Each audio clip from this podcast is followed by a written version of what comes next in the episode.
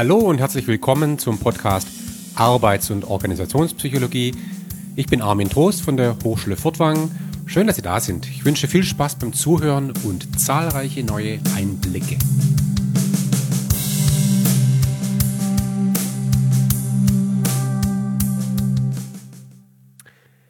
Ja, wir bewegen uns ja nach wie vor auf der persönlichen, individuellen Ebene. Wir hatten ja ganz zu Beginn des Podcasts gesagt, es gibt viele Verhaltensweisen von Mitarbeiterinnen und Mitarbeitern, die durch die Person selbst erklärt werden können.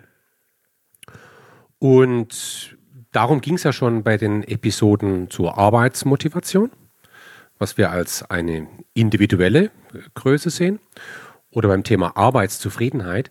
Diese beiden Konstrukte der Motivation und der Zufriedenheit haben wir ja immer als sehr dynamische Größen betrachtet. Also wir haben gesagt, die sind ganz massiv von der Umwelt abhängig, ähm, vielleicht ein Stück weit von der Person selbst, aber das sind Dinge, die sich in der Person manifestieren und die einen Einfluss haben auf das individuelle Verhalten, auch auf die individuelle Leistung. Aber sie sind sehr dynamisch und die können sich über die Situation hinweg verändern. Jetzt in den folgenden drei Episoden, einschließlich der jetzigen, betrachten wir eher stabile Eigenschaften von Personen, die einen Einfluss haben auf das Erleben und Verhalten von Mitarbeiterinnen und Mitarbeitern oder Menschen insgesamt. Und diese drei Episoden umfassen im Grunde folgende Themen. Also ich werde jetzt in dieser Episode auf das Thema Persönlichkeit eingehen. Persönlichkeit, überdauernde Verhaltensdispositionen. Und ich werde in dieser Episode ein paar Sätze sagen auch zu persönlichen überdauernden beruflich relevanten Präferenzen, berufliche Präferenzen. In der nächsten Episode geht es dann um eher kognitive Fähigkeiten. Wir sprechen da in erster Linie über das Thema der Intelligenz.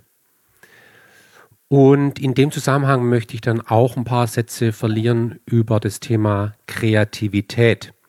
So, und in einer dritten Episode, die dann folgt, möchte ich ein paar Sätze sagen zum Thema Talent. Ja, Talent, Potenzial, Kompetenz insgesamt. Aber jetzt beginnen wir zunächst mal mit dem Thema Persönlichkeit.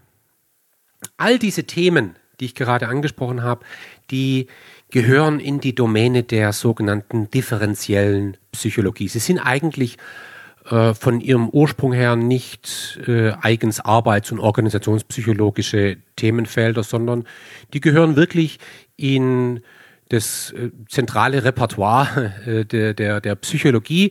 Da, dabei geht es grundsätzlich um die Frage, inwiefern und warum unterscheiden sich Individuen. Ja? Menschen unterscheiden sich. Ich glaube, das ist für niemanden was Neues.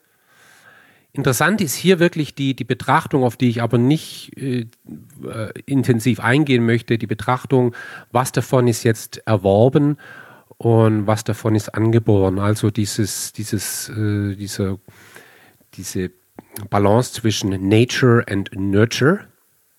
Was ist also genetisch bedingt und was ist erlernt durch die Umwelt? Aber das wird uns natürlich die ganze Zeit berühren und viele Dinge, die ich jetzt erzählen werde, von denen gehen wir wissenschaftlich aus, dass sie im Wesentlichen erworben sind, also genetisch determiniert sind. Äh, nehmen wir mal zum Beispiel das, das Thema der Präferenzen, auf das wir eingehen werden, berufliche Präferenzen.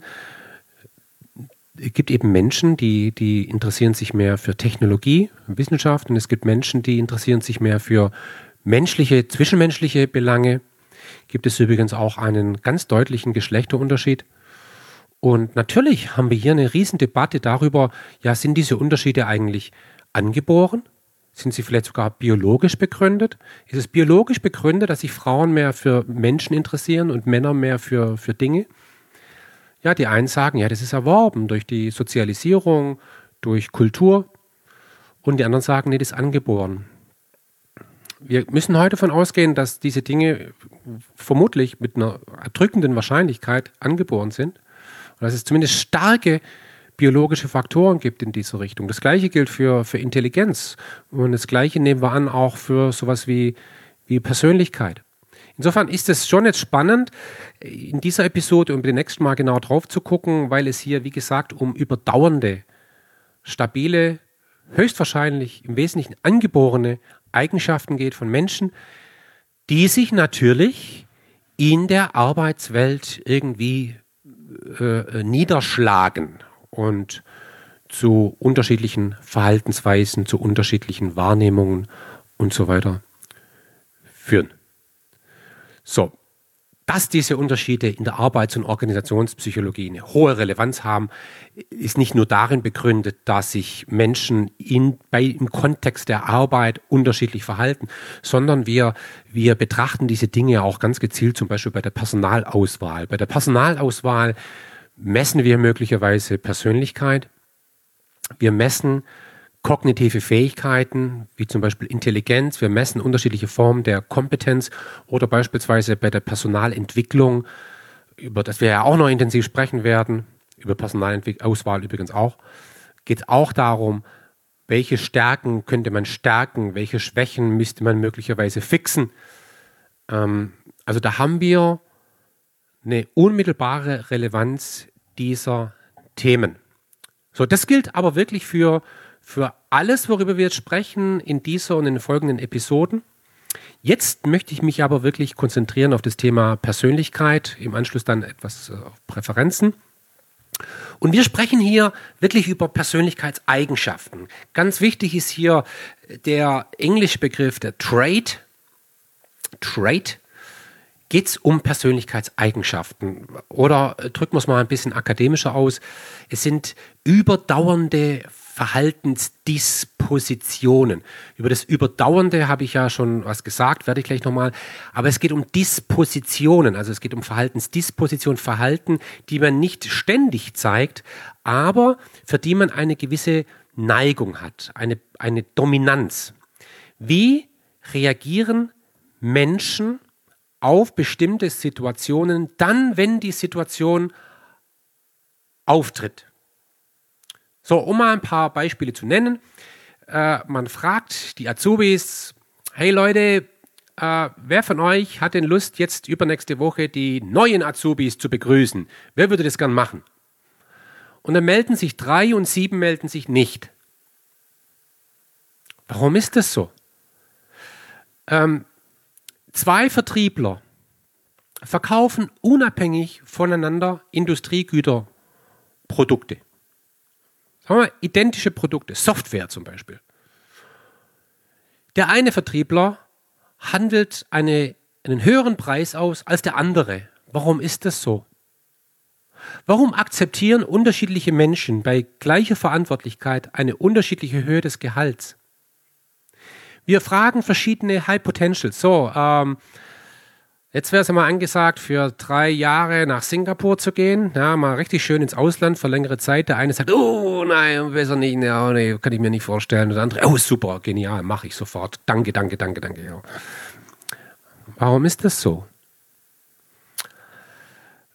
Also, gibt es unterschiedliche Reaktionen auf unterschiedliche Situationen.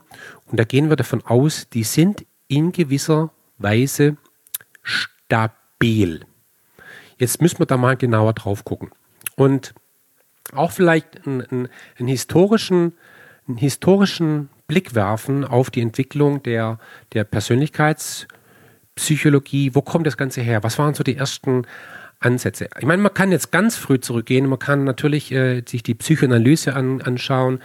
Typologie von, von Carl Jung zum Beispiel, solche Dinge. Äh, so spannend dieses Thema ist, ich werde es jetzt hier mal ausklammern und werde mal eher in die, in die wissenschaftliche Psychologie gehen. Ich will jetzt damit nicht sagen, dass Carl Jung nicht wissenschaftlich ist, im Gegenteil. Da gehen die Meinungen auseinander. Aber als es dann so richtig wissenschaftlich wurde, ähm, quantitativ, ähm, hat man Ansätze verwendet, die mit der Psychoanalyse so gut wie nichts zu tun haben. Und ein Namen, den man hier nennen muss, ist ganz bestimmt Raymond Cattell. Raymond Cattell, 16 PF, 16 Personality Factors. Und das ist ganz prototypisch, was er gemacht hat in Bezug auf Persönlichkeitsforschung. Zunächst ist man mal davon ausgegangen, dass es ja in der, in der Sprache, die wir verwenden, eben sehr unterschiedliche Adjektive gibt. Adjektive, die man auch auf Menschen äh, zuschreiben kann, zuordnen kann. Ja, es gibt Menschen, die sind traurig, es gibt Menschen, die sind optimistisch, es gibt Menschen, die sind mutig, es gibt Menschen, die sind freundlich, es gibt Menschen, die sind was auch immer. Und Raymond Cattell hat insgesamt 4500 Adjektive identifiziert. Und jetzt kommt eine ganz wichtige Annahme, die man in der Persönlichkeitspsychologie schon immer hatte.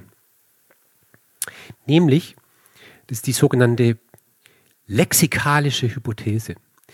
Die lexikalische Hypothese besagt, dass die menschliche Sprache, also die, die Worte, die wir in unserer Sprache verwenden, ein erschöpfendes Spiegelbild darstellen in Bezug auf die Vielfalt menschlicher Natur. Um es mal ein bisschen einfacher auszudrücken.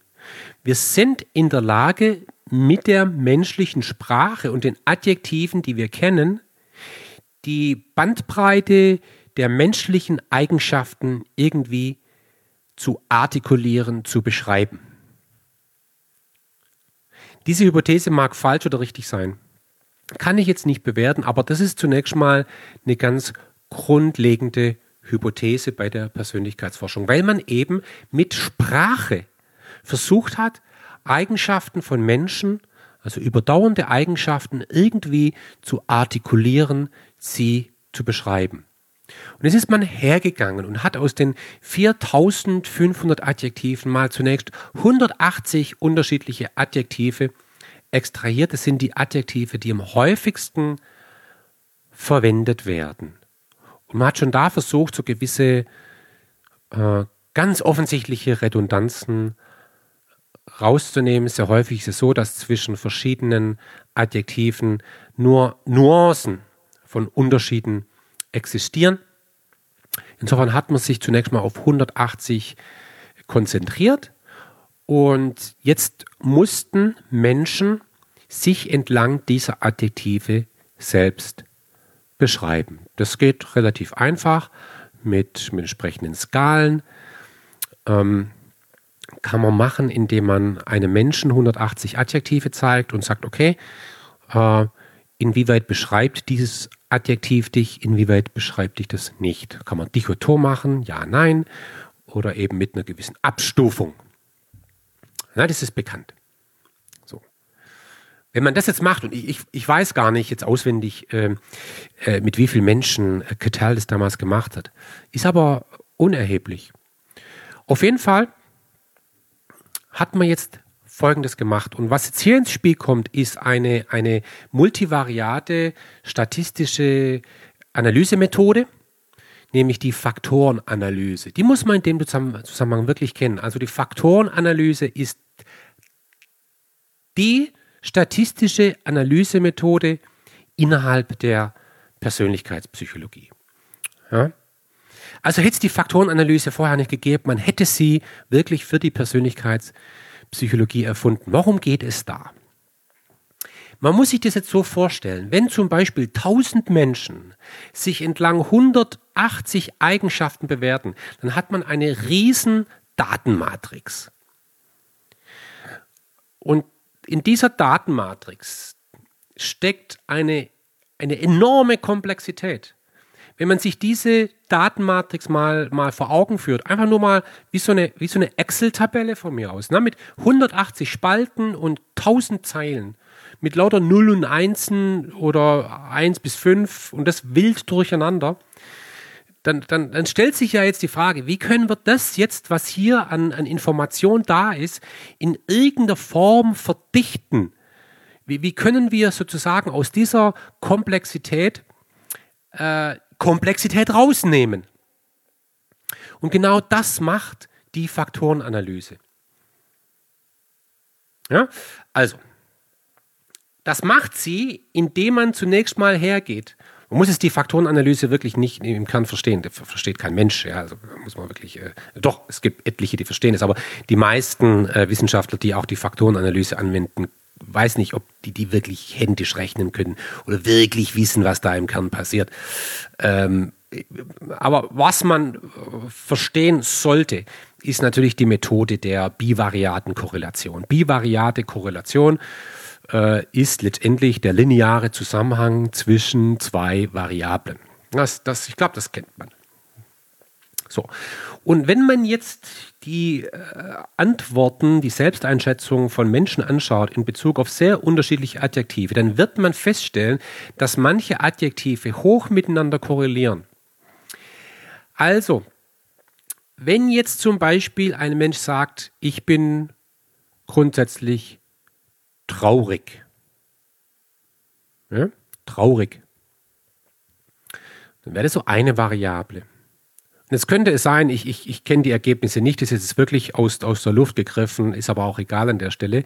Jetzt könnte es sein, dass zwischen dem Adjektiv traurig und melancholisch möglicherweise eine hohe Korrelation besteht. Das bedeutet, Menschen, die sagen, sie seien traurig, sagen mit einer hohen Wahrscheinlichkeit auch, dass sie melancholisch sind. Ja? Das bedeutet, in anderen Worten, irgendwie hängt traurig sein und melancholisch sein zusammen. Die, die gehören irgendwie zusammen. Die, die, die, die gehören vielleicht zu einer gemeinsamen Dimension. Während es jetzt, während es jetzt andere Adjektivpaare gibt, die überhaupt nicht korrelieren. Ich mal kurz, kurz fantasieren. Also, ein, ein, ein, ein Mensch sagt, ich bin optimistisch. Okay. Menschen sagen, sie sind optimistisch und geben gleichzeitig ein Urteil ab zum Thema, ich bin interessiert. Jetzt könnte es sein, mal rein hypothetisch, dass zwischen diesen beiden Variablen überhaupt kein Zusammenhang besteht. Nämlich, dass Menschen, die sagen, sie seien optimistisch, nicht notwendigerweise auch sagen, dass sie interessiert seien, weil irgendwie diese beiden Adjektive unabhängig voneinander äh, existieren. Während das Thema interessiert oder das Adjektiv interessiert vielleicht sehr hoch korreliert mit äh, dem Adjektiv neugierig. Vielleicht sind die sogar synonym ein Stück weit. So. Also es gibt Adjektive, die irgendwie zusammengehören und diese bilden jetzt sozusagen einen gemeinsamen Faktor. Und davon unabhängig gibt es wieder andere Faktoren, wo auch wieder eine ganze Reihe von Adjektiven irgendwie miteinander interkorrelieren, wie wir so schön sagen. So, und genau das hat man hier gemacht. Ja? Man schiebt sozusagen die ganze fette Datenmatrix mal richtig schön in die Faktorenanalyse rein drückt, heute wird man sagen, drückt man auf den Button Analyze und zack, paar Sekunden später hast du die Faktoren und eine riesen Datenmatrix wird mal schnell reduziert auf ein paar wenige Faktoren. Zu Kartellszeiten hat man das händisch gemacht. Ja? Die Forscher damals, die haben während der Semesterferien ganze Turnhallen gemietet und haben Interkorrelationsmatrix auf dem Boden ausgebreitet. Gab es wahrscheinlich ganze Heerscharen von Hiwis, die händisch Korrelationen gerechnet haben. Wahnsinn. Ja, was für eine Leistung. Ja, heute machen wir das mal ganz schnell mit einem Statistikprogramm. Und jetzt kommt natürlich die ganz interessante Frage, was da rauskommt. Ja, und Ketal hat 16 Persönlichkeitsfaktoren identifiziert, hatten aber auch in einer weiteren Analyse festgestellt, dass doch ein paar von den 16 Faktoren doch irgendwie miteinander korrelieren, also vielleicht doch irgendwie zusammengehören. Vielleicht sind es gar nicht 16, vielleicht sind es weniger. Einer der ganz großen Pioniere in dem Feld war Hans Eysenck. Der hat drei Faktoren identifiziert, auf die ich jetzt im Detail nicht eingehen möchte, Neurotizismus, Extraversion und Psychotizismus. Er nannte das die äh, Gigantic Three, die gigantischen drei. Was für ein Name. Und äh, also letztendlich haben sich fünf durchgesetzt. Das ist etwas, was man wirklich aus der Episode mitnehmen muss. Fünf Faktoren, äh, fünf Persönlichkeitsdimensionen, fünf Persönlichkeitsfaktoren und die bezeichnet man auch als die Big Five, die großen fünf. Und das ist jetzt mal bezeichnend.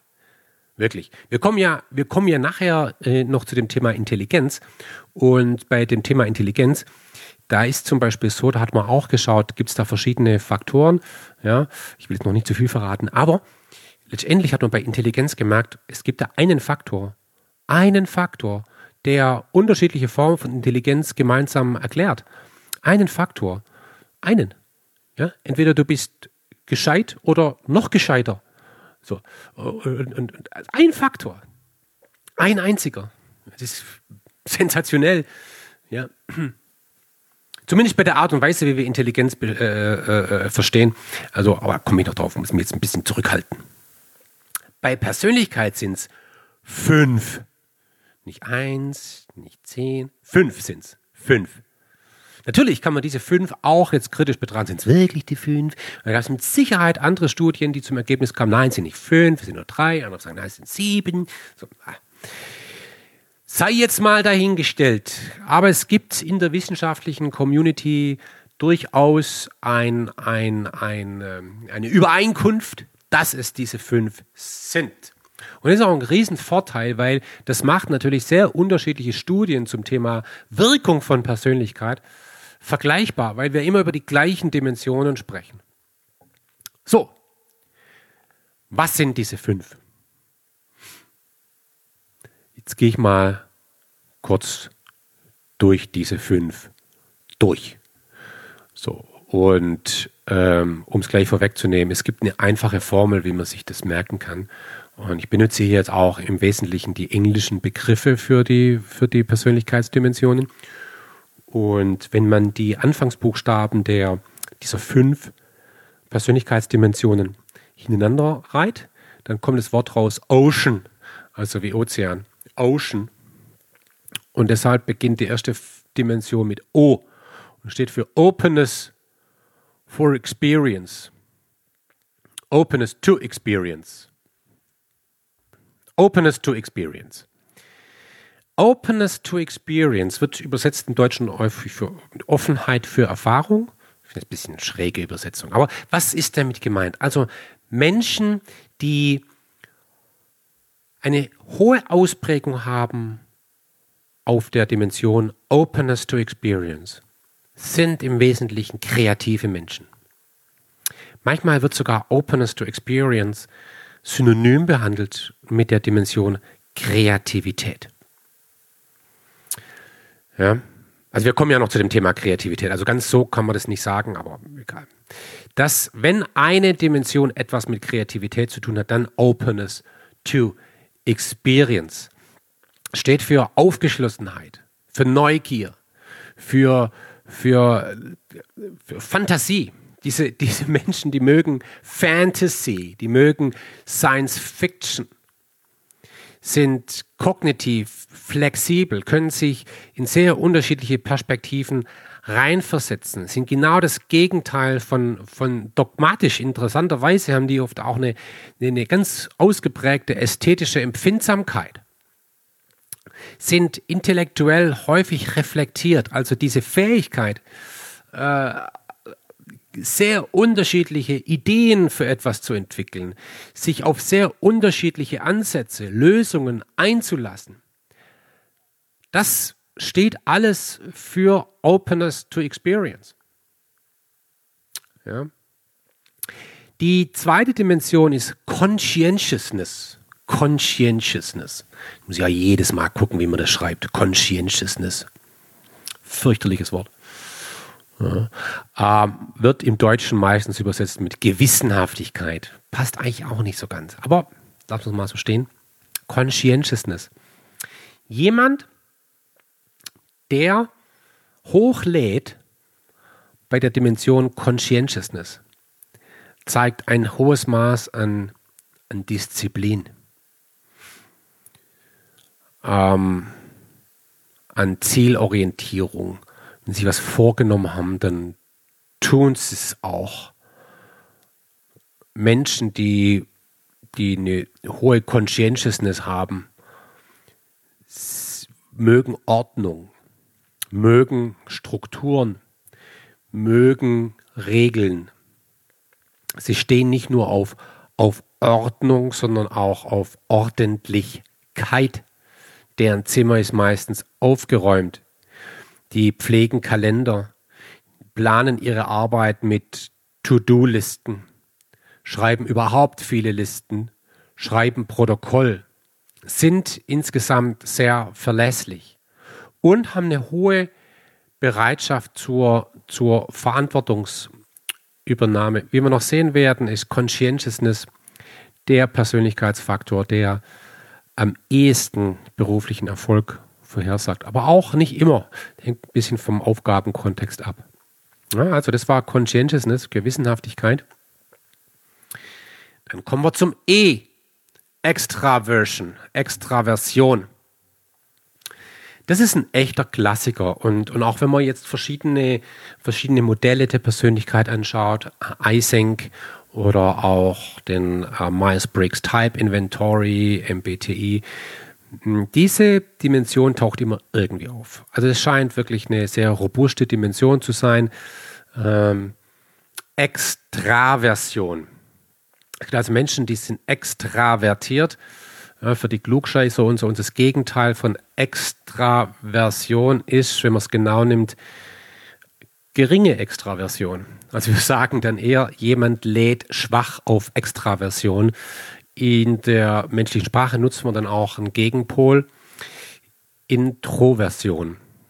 Introversion, nicht Intraversion. Also zwei Hinweise von der Klugscheißerfront. Damit kann man punkten. Moment, das heißt nicht Intraversion, das heißt Introversion. Okay, alles klar. Naja, anyway, extravertierte Menschen zeigen normalerweise ein hohes Level an, an, an Aktivität.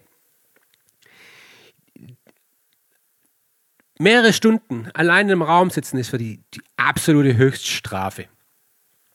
Die, die sind aktiv, die wollen was machen, die streben nach sozialer Interaktion, können nicht allein sein, mögen mit Menschen sich austauschen, mögen, mö möchten neue Menschen kennenlernen, streben auch in gewisser Weise nach Sichtbarkeit. Also die extravertierten Menschen, das sind diejenigen, äh, die, die auf der Party als erstes auf der Tanzfläche sind und über die man am anderen Tag die meisten Geschichten erzählt. Die Menschen, die gering laden auf Extraversion, die gehen gar nicht auf die Party. Die gehen da gar nicht hin. Die, die Extravertierten sind diejenigen, die in Meetings den höchsten Redeanteil haben. Ja. Die Introvertierten sind eher zurückhaltend. Merkt man gar nicht, dass sie da sind. Was nicht heißt, dass sie, dass sie ähm, die Inhalte nicht verstehen oder keine Beiträge leisten. Sie, sie agieren einfach nur auf eine andere Art und Weise. Die nächste Dimension ist Agreeableness. Agreeableness. Deutsche Übersetzung Verträglichkeit. Fürchterlich. Verträglichkeit, aber gut, Deutschen nennen wir das so. Agreeable. Was, was, sind, was zeichnen Menschen aus, die agreeable sind? Das sind Menschen, die suchen den Kompromiss die äh, sind ganz schlechte Verhandler, weil sie im Wesentlichen sich dadurch auszeichnen, dass sie das Interesse anderer über das eigene Interesse stellen. Ja? Sind in der Tendenz wir, auch fürsorglich, tolerant, hilfsbereit ja? und meiden eine Sache wie der Teufel das Weihwasser, nämlich zwischenmenschliche Konflikte. Also man kann auch sagen, Menschen, die agreeable sind, äh, sind in gewisser Weise harmonieorientiert. Und das allerletzte, was sie sind, sind, sind, sind, sind nicht kompetitiv. Die wirklich kompetitiven Menschen, die, die, die äh, einen Wettbewerb nicht scheuern, Wettbewerbe sogar lieben, ja, äh, das sind Leute, die ganz gering laden auf der Dimension Agreeableness. Dann gibt es eine Skala, das ist die einzige, eine Skala, ein, ein Faktor, das ist der einzige Faktor, wo wir in der Tendenz sagen, das ist eher ein, ein, ein, ein, ein vielleicht negativer Faktor ein Stück weit, aber, aber auch selbst da ist nicht ganz klar. Äh, zu der Wertung komme ich gleich, ist die, die Dimension Neurotizismus. Neurotizism. Und äh, Menschen, die neurotizistisch sind, die, die haben eine dauerhafte Neigung für negative Gefühle. Das sind so die, die Bedenkenträger, äh, die, die sind fragil, haben eine mangelnde emotionale Stabilität, neigen zur Ängstlichkeit, signalisieren auch eine gewisse Verletzlichkeit. Ja, also ähm, synonym wird hier häufig äh, die Beschreibung äh, genutzt, äh, emotionale Stabilität. Neurotizistische Menschen haben eine geringe emotionale Stabilität. Das sind die fünf Persönlichkeitsdimensionen.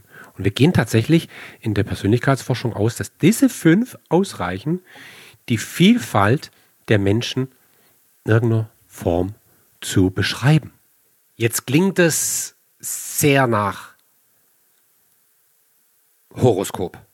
Also, so mein Eindruck. Ich kann mir den Eindruck nicht verwehren, das ist so eine extreme Vereinfachung. Ja gut, ähm, ganz so ist es nicht.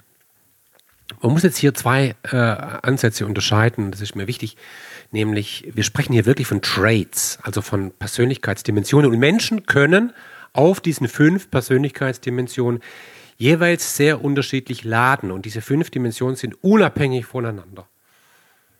Das ist ja das Spannende unabhängig voneinander und man kann auf jeder Dimension irgendeine Ausprägung haben. Das sind Traits. Und davon zu unterscheiden, muss man wirklich äh, einen Ansatz, der ja in der Praxis auch verbreitet ist. Das sind sogenannte Typen. Und da gibt es zum Beispiel ein Verfahren, ich muss es nennen, weil das das meist verbreitete Verfahren ist, aber auch das am schlechtesten validierte.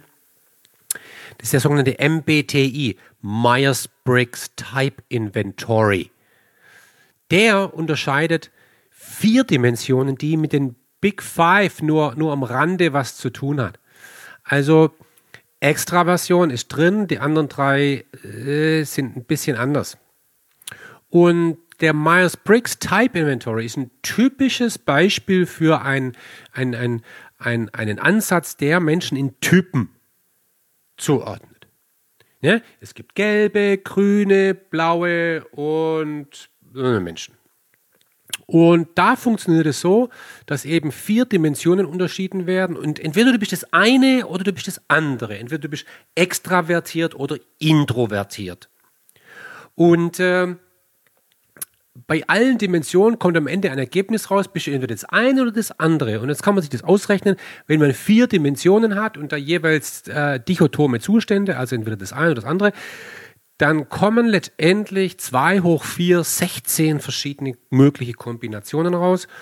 Und diese kennt der Myers-Briggs Type Inventory. Das sagt letztendlich nichts anderes, als dass es 16 verschiedene Arten von Menschen gibt. Und so ein Typ ist dann abgekürzt eben mit den Kürzel der, der jeweiligen Enden der Dimensionen. Und das kann zum Beispiel sein, du bist ein ESTP. Ein ESTP, das würde dann stehen für extravertiert, Sensing, ja. Du schaust den Dingen ins Auge. Thinking, Perceiving. ESTP muss man jetzt nicht vertiefen, was das jetzt im Einzelnen bedeutet. Was ich einfach nur sagen will, ist, das ist ein Typenansatz. Der Typenansatz ist wirklich sehr vereinfachend. Ja? Während der Trade-Ansatz unendlich viele wilde Kombinationen zulässt. Ja. Das äh, muss man sehen.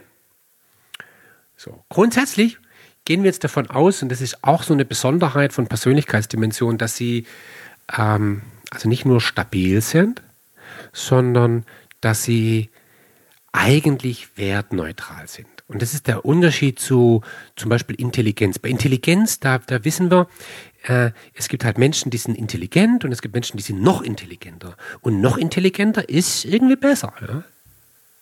glaube ich. Meistens. Ähm, aber ob es jetzt besser ist, äh, eine hohe Openness to Experience zu zeigen und eine, geringere, also die Konservativen, die sind eher gering Openness to Experience, die sind eher bewahrend, zurückhaltend, kann man so insgesamt nicht sagen. Also Studien zeigen, dass Menschen eher dazu neigen, äh, hoch, hoch, die wollen eigentlich eher hochladen auf den Dimensionen, trotzdem wir gehen eher davon aus, die sind äh, wertneutral. Also was ist denn jetzt besser, extravertiert oder introvertiert? Hm. Also hängt jetzt, kann man so pauschal nicht sagen. Natürlich gibt es jetzt kontextabhängig bestimmte ähm, Vorteile, wenn man extravertiert ist. Ist vollkommen klar, da kommen wir auch gleich drauf. Aber so ganz grundsätzlich würden wir Persönlichkeitsdimensionen betrachten als, als vergleichsweise äh, wertneutral. Vielleicht bevor wir jetzt aber zu den, zu den äh, Effekten äh, zu kommen von Persönlichkeitsdimensionen, müssen wir mal kurz über deren Messung sprechen. Habe ich ja schon ein bisschen angedeutet. Bei der Ermittlung der Persönlichkeitsdimension wurden Menschen gefragt. Ja, man gefragt, wie bist du? Und dann haben die Menschen was gesagt. Jetzt muss man da mindestens zwei Dinge wissen als Psychologe. Ähm, das eine ist, wenn man einen Menschen fragt, wie bist du? Können wir dann wirklich sagen, dass der Mensch dann sagt, okay, äh, so bin ich und er ist denn auch so? Wir wissen heute natürlich, dem ist nicht wirklich so. Also wir müssen da wirklich tierisch aufpassen bei Persönlichkeitsdimensionen. Letztendlich ist das, spiegeln diese Tests, die man hier verwendet, also wo Menschen gefragt werden, äh, was ist dir lieber, das oder das? Wie verhältst du dich in welcher Situation? Bist du eher so oder bist du eher so? Dass es immer Selbstberichte sind, die aber nicht der Wahrheit entsprechen müssen, sondern es können Wunschbilder sein von, von Befragten. Ja? Mache ich jetzt einfach mal, nehme ich mal Beispiel-Item. Also ich nehme jetzt mal den, den, äh, das Instrument von, von iSync, das ist der e, EPQ, iSync Personality Questionnaire. Und ich habe jetzt hier so ein paar Fragen vor mir. Jetzt können Sie ja als Hörer mal überlegen, wie würden Sie antworten. Um, ähm, do you like going out a lot? Gehst du gerne und häufig aus? Hast du viele Freunde? Man merkt, das sind jetzt Fragen, die gehen in Richtung Extraversion. Do you like to talk a lot? Redest du gern viel? Hm. Was sage ich jetzt? Woran mache ich eigentlich diese Antwort jetzt fest? Oder hier, Psychotizismus. Do you enjoy hurting people you like? Hast du Freude daran, Menschen zu verletzen, die du magst? Ja. Also, das ist ja Psychotizismus. Was haben wir noch? Are you touchy about some things? Are you touchy about some things? Was soll ich da jetzt sagen?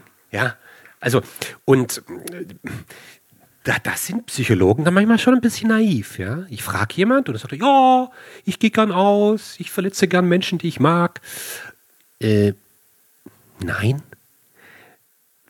Wir müssen den Menschen eigentlich also die Idee, und das ist eine Grundannahme der Persönlichkeitsforschung, zumindest der, bei der Persönlichkeitsmessung, die Idee, dass wir uns kennen und letztendlich bei einer Frage nur artikulieren müssen, wie wir, wie wir sind und wir wissen, wie wir sind, diese Idee ist natürlich absolut naiv. Ich habe das schon an einer anderen Stelle mal gesagt. Es gibt Menschen, die sagen, was andere von mir denken, ist egal.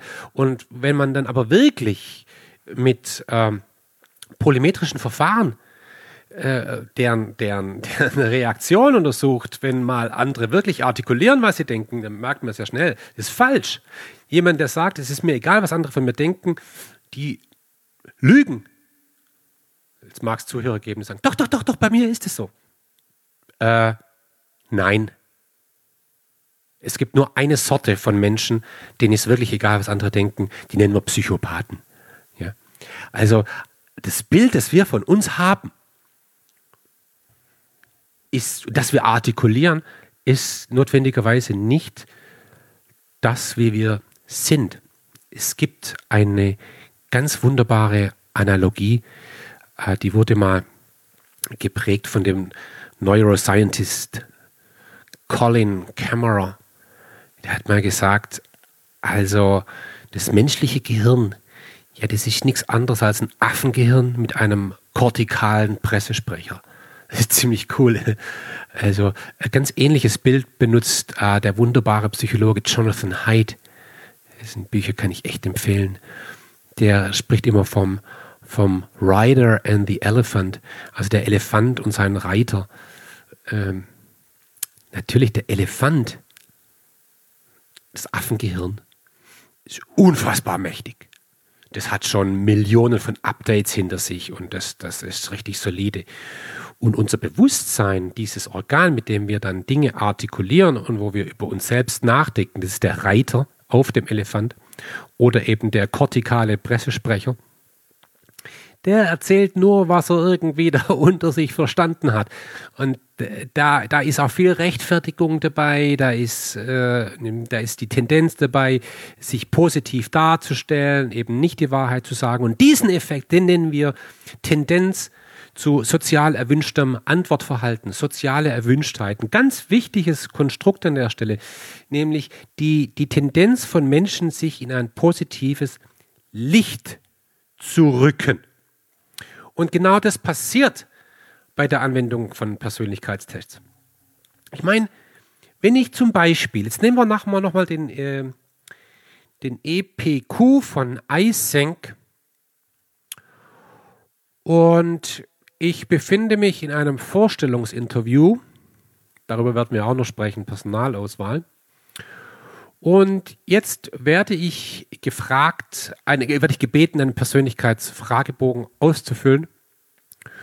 Und, und jetzt muss ich verschiedene Fragen äh, beantworten.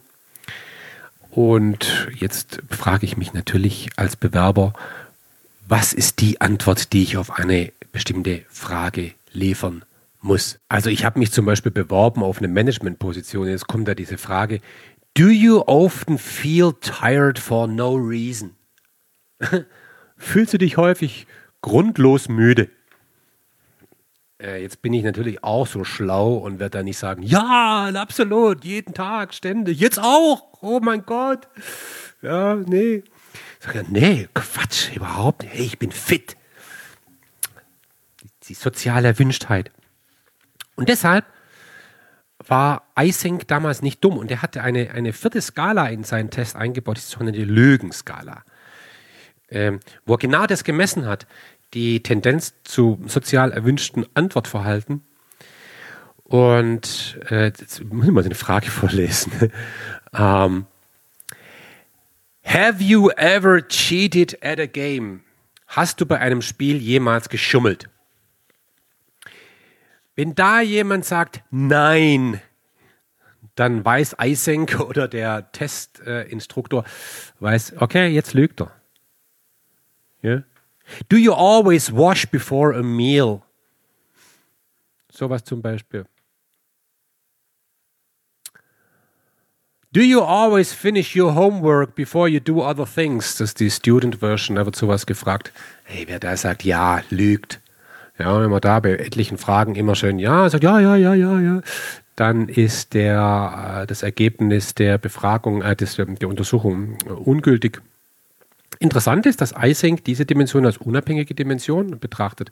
Die könnte ja stark korrelieren mit, mit, anderen, mit anderen Dimensionen, was aber dann hieß, heißen würde, dass Ergebnisse aus Persönlichkeitstests immer dann ungültig sind, wenn ein Mensch auf einer bestimmten Dimension hochlädt.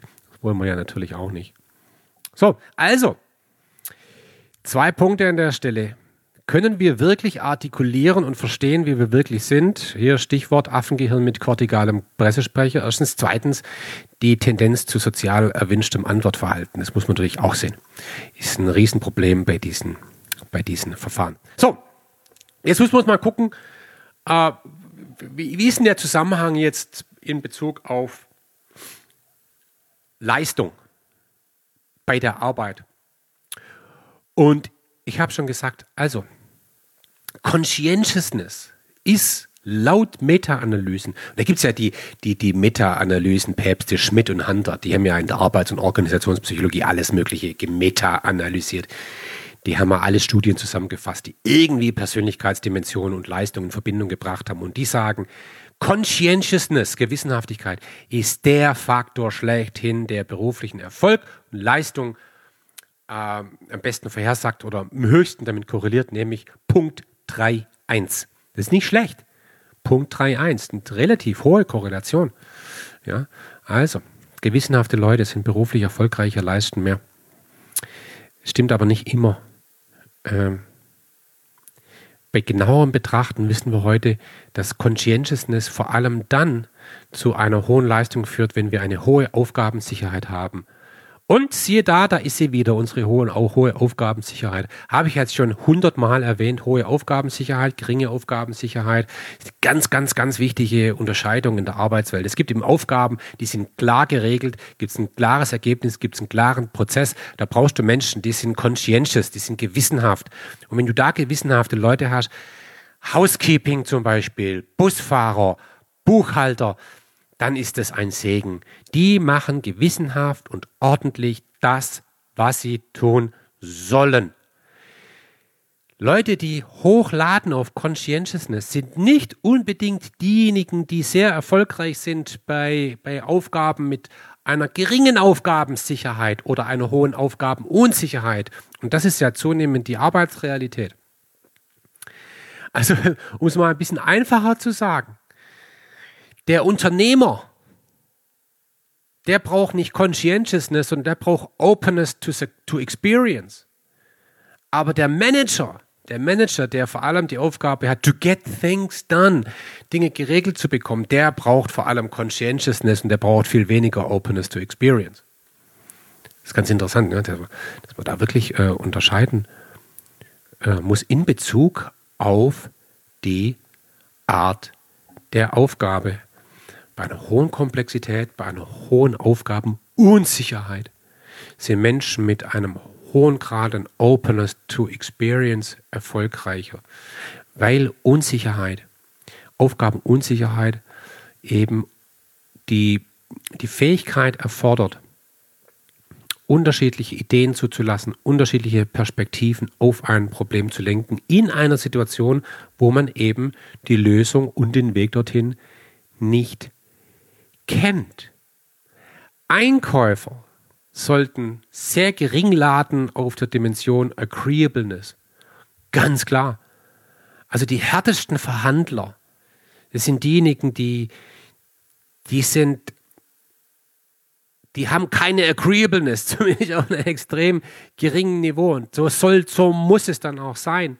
Während aber Teamplayer, Menschen, die in einem Team arbeiten, ein gewisses gesundes Maß an Agreeableness äh, äh, an den Tag legen müssen. Vollkommen klar. So, da gibt es tausend Studien und ich, ich kann da nur empfehlen, wer sich da interessiert für, einfach mal, einfach mal recherchieren. Äh, ich will nur das Fazit äh, hier, hier ziehen. Es gibt klare Zusammenhänge zwischen Persönlichkeitsdimension und Leistung. Die gibt es. Dieser Zusammenhang wird aber moderiert durch die Aufgabenart. Das ist wichtig zu sehen. Ja? Unabhängige Variable Persönlichkeitsdimension, abhängige Variable Leistung. Dieser Zusammenhang an sich existiert nicht. Es braucht diese Moderatorvariable, die sozusagen auf diesen Zusammenhang wirkt und sagt, unter bestimmten Voraussetzungen haben wir einen starken Zusammenhang, unter anderen Voraussetzungen keinen. Ja? Und das wird moderiert durch die Aufgabenart.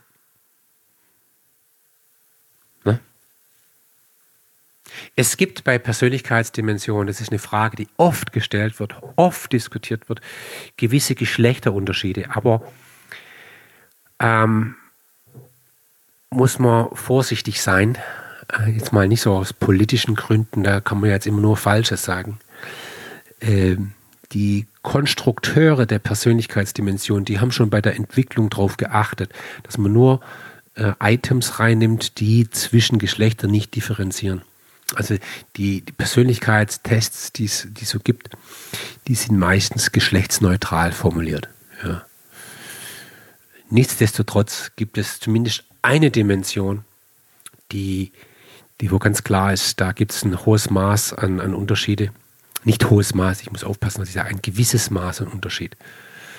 Ein gewisses Maß an Unterschied, das ist die Dimension der Agreeableness. Frauen sind kompromissbereiter. Frauen sind eher bereit, einen Vorschlag zu akzeptieren. Und es gibt etliche Autoren, da gibt es auch schöne wissenschaftliche Studien dazu, die zumindest mal das, das Thema der Gender Pay Gap äh, auch darüber erklären. Es ist ein Faktor, der Unterschiede im Gehalt zwischen Mann und Frau erklärt. Frauen geben sich mit weniger zufrieden als Männer. Und man kann übrigens, man kann Persönlichkeit in gewisser Weise ändern. Nicht, nicht komplett, ein Mensch ist, wie er ist, aber man kann zum Beispiel Menschen, die wenig agreeable sind, die kann man trainieren, dass sie in bestimmten Situationen lernen, Nein zu sagen. Das kann man lernen. Man kann sozusagen auf dem Spektrum der Verhaltensweisen äh, die angesiedelt sind auf einer Persönlichkeitsdimension, kann man versuchen, sozusagen aus einer Ecke, Ecke kommend, Verhaltensmuster, Verhaltensweisen am anderen Ende des, des, des Spektrums zu erlernen. Äh, das wird häufig auch in, in, in therapeutischen äh, Maßnahmen verwendet. Also wenn man merkt, jemand hat eine ganz geringe Ausprägung auf Openness to Experience. Also jemand ist sehr verhaftet in dem, was er oder sie kennt. Und man merkt, das ist, das ist, das ist eine, eine, eine, eine, eine Ausprägung, die tatsächlich zu, zu, zu dysfunktionalen Effekten führt und das Leben schwer macht, weil man so ich sage es mal so, verbohrt ist oder konservativ und nur auf bestimmte Dinge sich fokussiert. Solche Menschen kann man therapeutisch ein bisschen aus dieser Dimension raushelfen, indem man ganz systematisch versucht, Verhaltensweisen zu erlernen, die am anderen Ende des Spektrums sich befinden. Das sind zum Teil ganz einfache Dinge. Also zum Beispiel, Openness to Experience. Das ist ganz einfach. Also ähm, es gibt Menschen, die sind gering auf Openness to Experience. Erkennt man zum Beispiel daran, dass wenn sie Eis essen gehen, dann nehmen sie immer die gleiche Eiskombination. Ja, so wie ich. Immer, immer Vanille und Joghurt. Und wenn sie eine Pizza bestellen, immer Fungi. Immer die gleiche. Ja, und die Openness to Experience sind natürlich diejenigen, die sagen, nee, also die Pizza will ich nicht, die hatte ich ja schon mal. Nee, du musst immer was anderes Neues ausprobieren. Und jetzt kann ich als Mensch sagen, okay, ich will mal raus, ich will mal mehr Openness to Experience lernen. Und ich nehme mir jede Woche vor, etwas zu tun, was ich in meinem Leben noch nie gemacht habe. Ja? Sowas zum Beispiel. Oder ich gehe zum Friseur und sage ihm, mach mir einen Schnitt, den ich noch nie hatte. Mach's einfach. Oder ich gehe Klamotten kaufen Sag ich werde heute eine Hose kaufen, so eine orangene, was ich niemals früher gemacht habe, aber jetzt mache ich's. Und jede Woche mache ich irgendetwas. Das kann man in einem therapeutischen Prozess, kann man das schon besprechen und sagen, okay, was ist diese Woche, was ist nächste Woche. So kommt man da möglicherweise ein bisschen raus. Und das ist ganz wichtig bei Agreeableness. Ja, viele Menschen müssen lernen, Nein zu sagen. Das kann man ein Stück weit lernen. So, komme ich jetzt abschließend zu einer weiteren Facette, die, die ist in gewisser Weise verwandt mit dem Thema Persönlichkeit, aber gehört nicht eigentlich dazu. Ich habe mir überlegt, wo bringe ich es unter und jetzt bringe ich es eben hier unter. Ähm, es geht um berufliche Präferenzen. Wir gehen also davon aus, dass Menschen beruflich unterschiedlich orientiert sind. Die einen wollen eher sowas machen, die anderen wollen eher sowas machen. Ist natürlich gerade auch für, für Studierende eine sehr spannende Frage. Wie kann man verschiedene berufliche Orientierungen eigentlich klassifizieren und was, was gibt es da? Ähm, und in dem Zusammenhang kommt man um ein Modell eigentlich nicht herum. Das ist das Modell von John Holland, wie Niederlande. Holland. John Holland. Und der hat ein Modell vorgestellt, das eigentlich immer im Zusammenhang mit beruflichen Präferenzen erwähnt wird. So ein echter Klassiker. Will ich mal kurz erläutern, einfach damit man es mal gehört hat. Und man kann dann ja auch selber mal hergehen und sagen, hm, wo ordne ich mich selbst da ein? Könnte zum Beispiel auch ein ganz interessantes Tool sein im Zusammenhang mit Karrierecoaching. Karrierecoaching, da kommen wir auch noch drauf, äh, so die, die, die, die, so ein Prozess, wo ein Coach einem hilft herauszufinden, was man eigentlich will. Worauf legt man beruflich Wert? Und dahinter steckt eine, eine Theorie, die ist nicht irrelevant hier an der Stelle, nämlich die Person-Umwelt-Fit-Theorie. Person-Umwelt-Fit-Theorie. Die ist im Grunde extrem einfach. Und zwar besagt diese Theorie, dass es in der Arbeitswelt eben diese zwei Ebenen gibt, wenn man so will, oder diese beiden Seiten. Auf der einen Seite die Person, über die reden wir ja jetzt schon seit Stunden, und auf der anderen Seite die Umwelt. Und dazu gehören ja, das haben wir gelernt, das Aufgabenumfeld, das soziale Umfeld und so weiter und so fort.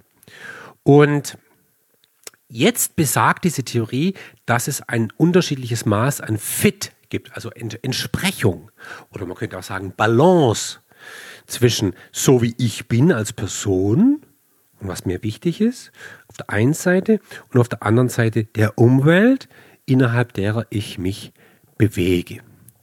Und diese Person-Umwelt-Fit-Theorie postuliert nun, und das ist fast dass Menschen vor allem dann produktiv und auch zufrieden und auch gesund sind, wenn zwischen ihren individuellen Präferenzen und ihrer jeweiligen Umwelt eine hohe Übereinstimmung besteht. Also, wenn ein Mensch beispielsweise die Präferenz hat, gerne mit Menschen zusammenzuarbeiten, das ist übrigens eine Dimension aus dem Modell von Holland. Ich bin social. Also mir ist es wichtig, viel mit Menschen zu tun zu haben in meinem Arbeitsalltag mit unterschiedlichen Menschen und das auch sehr häufig. Ich brauche die Kommunikation, ich brauche die Interaktion, das ist mir wichtig, da blühe ich auf. Und ich dann aber in einer einsamen Zelle sitze und den ganzen Tag nur mich mit Excel beschäftige, dann habe ich einen geringen Person-Umwelt-Fit und das wird nicht gut sein. Das ist, die, das ist die Idee. So, was sind jetzt die Dimensionen von Holland? Das sind also sechs. Und er hat es also sehr schön gebrandet, muss man sagen. Also in einem Art Sechseck, nicht Art Sechseck, ist ein Sechseck. Kann man sich jetzt mal vorstellen, so ein Sechseck.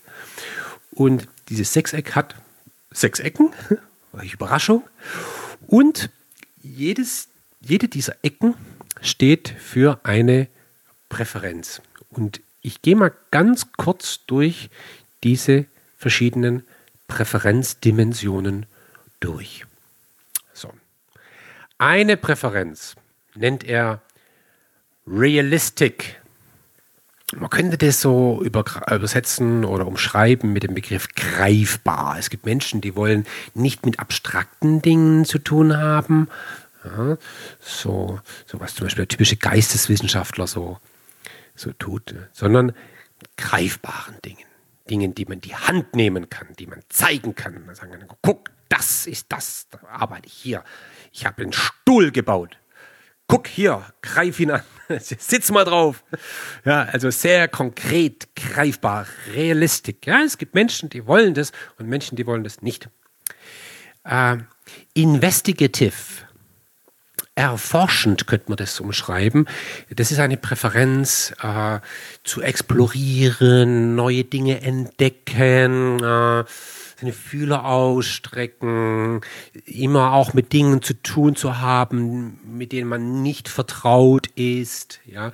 Also der Forscher, der Wissenschaftler, der sollte eine Präferenz haben für die Dimension Investigative. Dann gibt es die dritte Dimension Artistic künstlerisch. Also künstlerisch Dinge gestalten. Da muss man jetzt im beruflichen Kontext nicht immer nur denken an äh, Bilder malen, Skulpturen entwickeln, Musik machen, auf der Bühne stehen, im Theater, sondern auch äh, Kunst, Kunst taucht an vielen Stellen auf. Auch im normalen Business. Denkt man auch so einfache Dinge wie zum Beispiel Webseitengestaltung.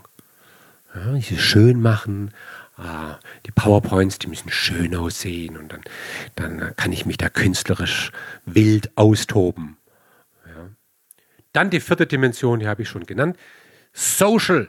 Das ist die Präferenz, mit Menschen zu kommunizieren, zu interagieren und das bitte häufig und mit unterschiedlichen Menschen. Enterprising, das Suchen von unternehmerischen Möglichkeiten, die, die, die, Risiken eingehen, Businessmodelle entwickeln, Geld verdienen. Ähm, dann die Dimension conventional, traditionell, also Menschen, die die Präferenz haben für traditionelle Dinge, die arbeiten dann als Bäcker. Machen Dinge, die es schon lang gibt, die sehr beständig sind, die sich nicht ständig ändern. Also für Menschen, die Präferenz haben auf der Dimension Conventional, für die ist natürlich das ganze Thema Digitalisierung der absolute Horror. Ja, alles neu, man weiß gar nicht, wohin die Reise geht. Ja. Äh, nein, Menschen, die ähm, äh, auf Conventional stehen, äh, auf Traditionelles, die wollen schon etwas äh, tun, was Bestand hat, äh, was es vielleicht schon lange gibt und so weiter. So, das ist das Sechseck, das Holland abgekürzt hat mit Ryesek. Ryesek. Also nicht Ocean, das war Persönlichkeit. Hier reden wir von Ryesek. Realistic, Investigative, Artistic, Social, Enterprising, Conventional Ryesek. Und jetzt kommt's. Diese Dimensionen sind nicht unabhängig voneinander. Sind es nicht. Also anders als die Big Five, diese sechs sind nicht unabhängig voneinander, sondern es ist ziemlich smart eigentlich, wenn man dieses Sechseck anguckt, genau in dieser Reihenfolge, Ryesek, wie ich es gerade gesagt habe, das sagt er, umso benachbarter zwei Präferenzen sind in diesem Sechseck, desto höher korrelieren sie. Ja? Also, was ist zum Beispiel benachbart? Ähm, Investigative und Artistic. Das kommt direkt nebeneinander. Menschen, die sehr gern so explorativ sind, immer Neues, die sind häufig auch künstlerisch. Da klingt so ein bisschen Openness to Experience raus, ne? Oder sehr nah beieinander ist Social und Enterprising. Ja. Menschen, die gern mit Menschen äh, arbeiten, die sind häufig auch gern unternehmerisch. So, das ist im Grund das Modell. Ganz, ganz, ganz schick eigentlich, ne? Ja. Es gibt dann eine Erweiterung, vielleicht das noch zur Ergänzung, äh, von Prediger. Prediger. Wie der auf der Kanzel. Prediger. Der hat diese sechs Dimensionen nochmal runtergebrochen, eigentlich in zwei Dimensionen. Ja? Und ich gesagt, es gibt eine Dimension, das, das eine Ende ist so, nennt er Dinge, das ist so der Endpunkt Realistic, Dinge, greifbar. Auf der einen Seite, auf der anderen Seite Social, Menschen. Dinge versus Menschen. Realistic ist Dinge, Menschen ist Social. Das ist die eine Dimension. Dann hat er noch eine andere Achse durchgezogen durch das Sechseck sozusagen. Und die eine Dimension ist dann, so nannte das Daten, das ist so Conventional Enterprise versus Ideen, Investigative Artistic ich finde es nicht so, ich finde es eigentlich ziemlich cool, ja, das, das Ganze in ein zweidimensionales äh, äh, Schema runterzubrechen. Äh, diese Unterscheidung, interessierst du dich mehr für Dinge, Maschinen, Produkte oder für Menschen, Social. Ja? Ähm, ganz, ganz cool. Ja? Und die andere Dimension, vielleicht unabhängig davon, ist eben Daten. Und ich würde es eher beschreiben als ähm,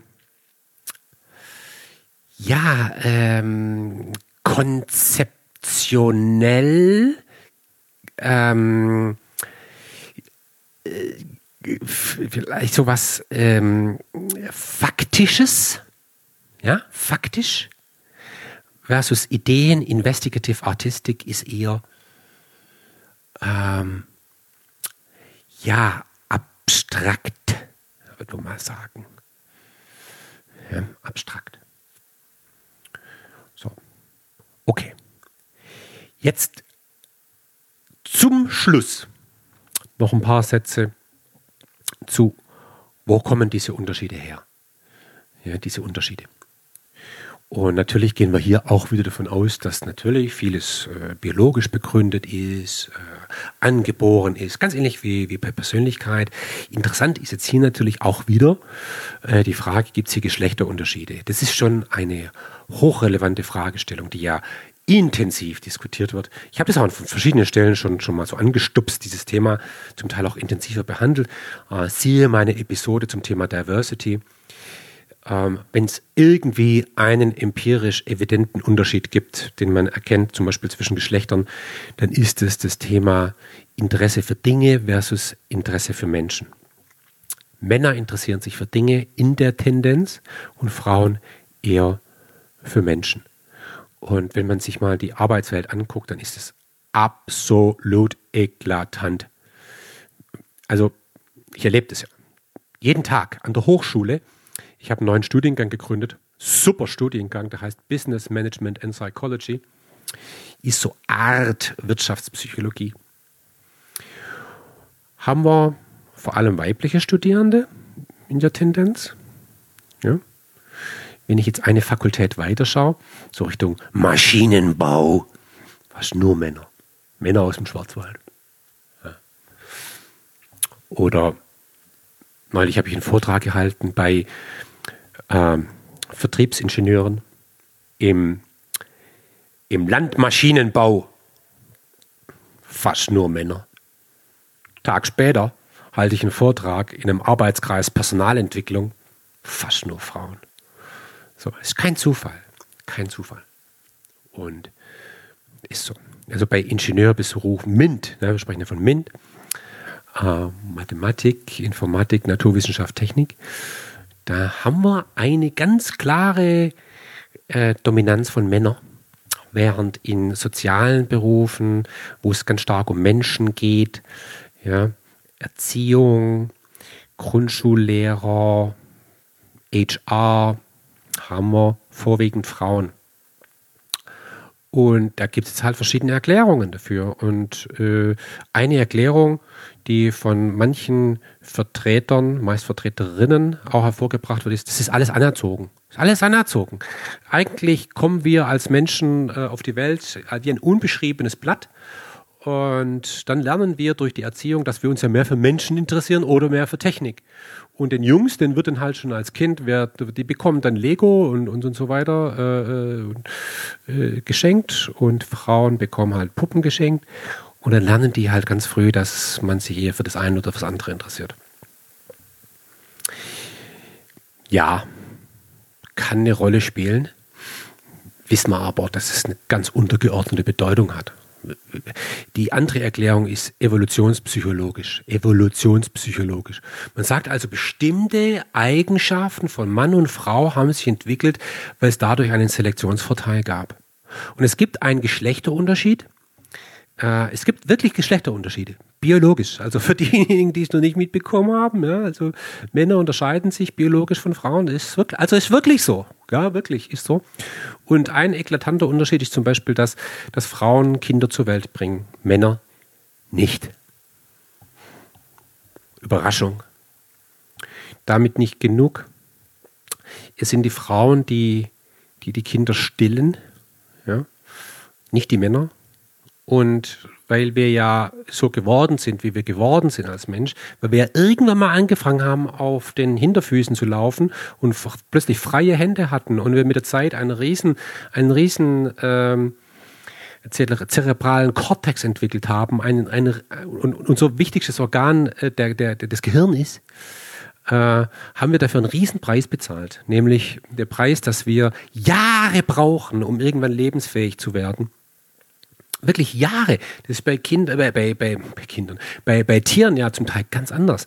Ja, ein Elefant kommt zur Welt, so schwupp, ganz glitschig noch und kann kaum und plötzlich steht er auf, der kleine Elefant, und rennt los. Ja, ist auch noch nicht ganz lebensfähig, vollkommen klar, aber das geht ratzfatz. Da sind die ganz schnell entwickelt und lebensfähig. Bei Menschen dauert es Jahre. Und dann stillt man monatelang. Und diese Rolle kam halt irgendwie der Frau zu. Und, und jetzt, jetzt könnte es ja sein, dass evolutionspsychologisch, die Evolution sich gesagt hat, naja, das überlassen wir mal nicht dem zerebralen Kortex, ob die Frau das will, sondern das überlassen wir mal dem Elefant sozusagen, also dem, den alten Strukturen. Das ist so eine Erklärung. Ja dass es da Unterschiede gibt in dem, was Menschen wollen, die irgendwie evolutionsbiologisch, evolutionspsychologisch begründet sind. Auch hier gibt es kein wahr oder falsch. Es gibt einfach unterschiedliche Erklärungsansätze. Jetzt kann man sich raussuchen, äh, an welchen Ansatz man glaubt. So, damit will ich es belassen. War jetzt doch eine längere Episode als, als geplant. Aber sei es drum. Ich hoffe, es war interessant. Äh, vielen Dank fürs Zuhören und bis zum nächsten Mal.